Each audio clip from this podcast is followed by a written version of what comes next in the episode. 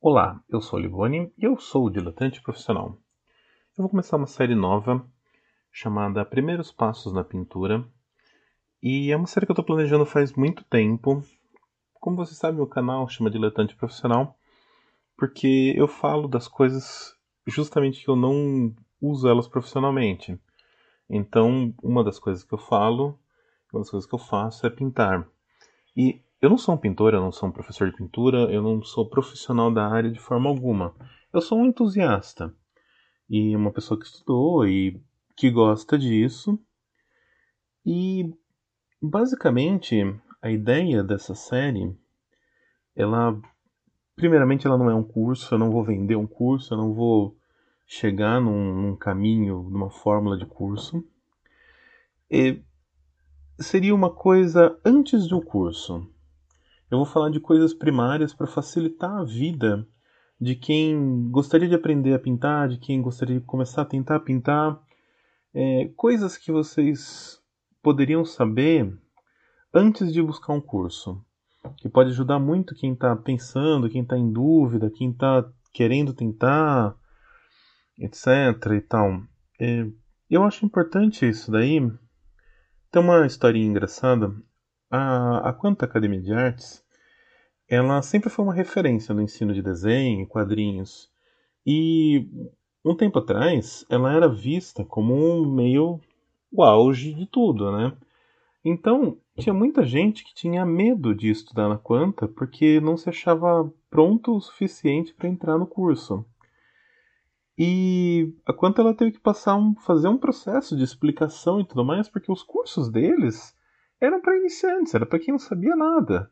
Era um curso de desenho básico, era um curso de desenho muito bom, mas era um curso para iniciante. Então as pessoas tinham esse medo, tinham esse sentiam que eles precisavam fazer um curso em outro lugar para estar tá preparados para fazer um curso básico na Quanta. Então, essa sensação de você precisar estar tá preparado para estudar com alguém talvez tenha algum sentido e talvez seja um, um sentimento prevalente. E eu queria desmistificar isso, eu queria fazer esse preparo.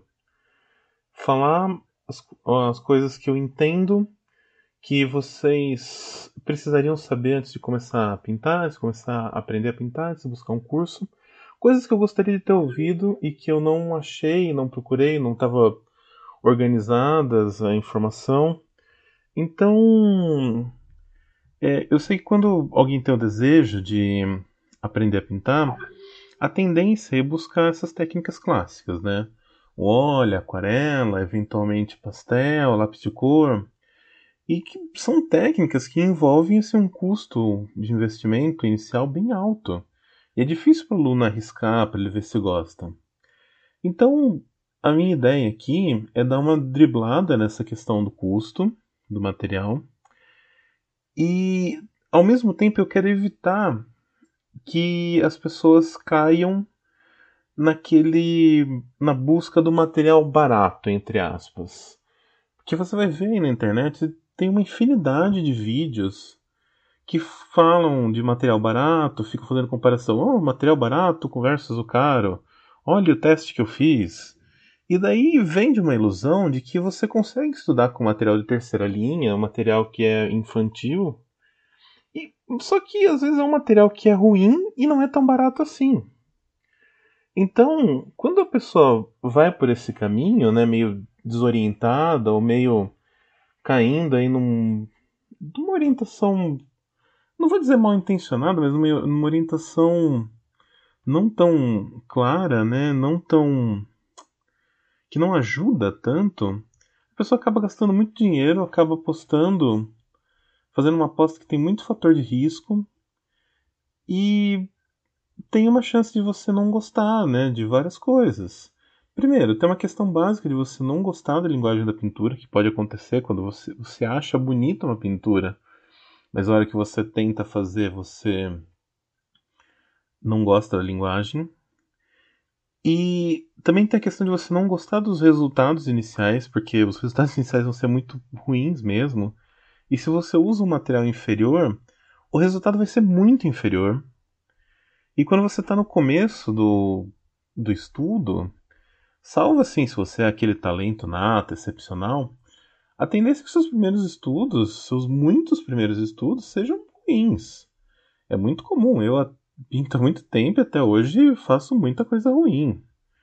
Então, se você soma um material ruim na sua falta de, de preparo, no seu desconhecimento, você tem uma situação muito complicada. Tem um livro que chama Manual do Artista. E o Manual do Artista ele diz que o profissional ele consegue obter um resultado razoável com material inferior. Mas o estudante ele precisa do material profissional para ajudar ele.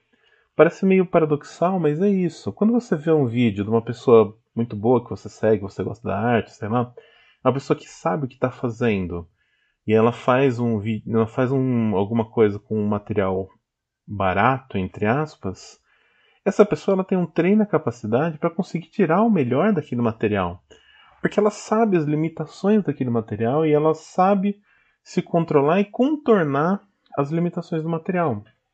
E esse é o grande a grande questão. O material bom ele te ajuda porque ele te limita menos. Ele te ajuda porque naturalmente ele te dá um resultado mais favorável. Então, é, seguindo essa ideia de tentar não deixar vocês frustrados, tentar tirar muitos mitos e muitos conceitos errados, eu vou propor uma série de, é, de vídeos que vai ter exercícios, técnicas, uns caminhos básicos. A ideia é ter um primeiro contato com a pintura, entender melhor o caminho que você quer seguir e, e a partir disso você falar assim, pô, eu acho que eu gosto disso e talvez eu queira estudar mais óleo, queria estudar mais aquarela, queria estudar pintura digital.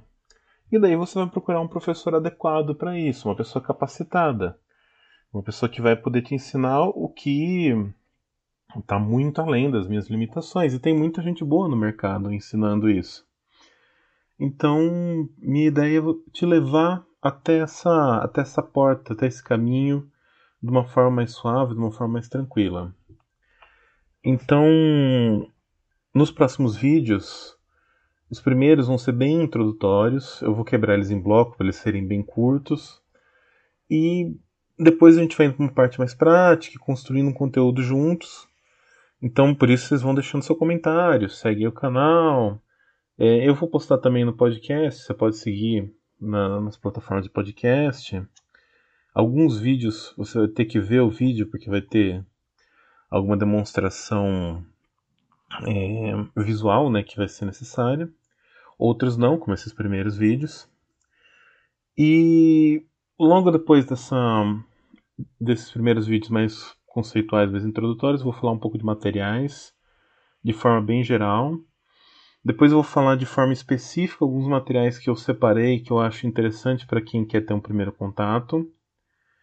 E esse tema do material é um tema que a gente vai ir e voltar assim a todo momento, porque também não dá para ficar só esgotando esse tema e nunca chegar numa questão prática, né? Então a gente vai ir, vai voltar e vai falando de várias coisas.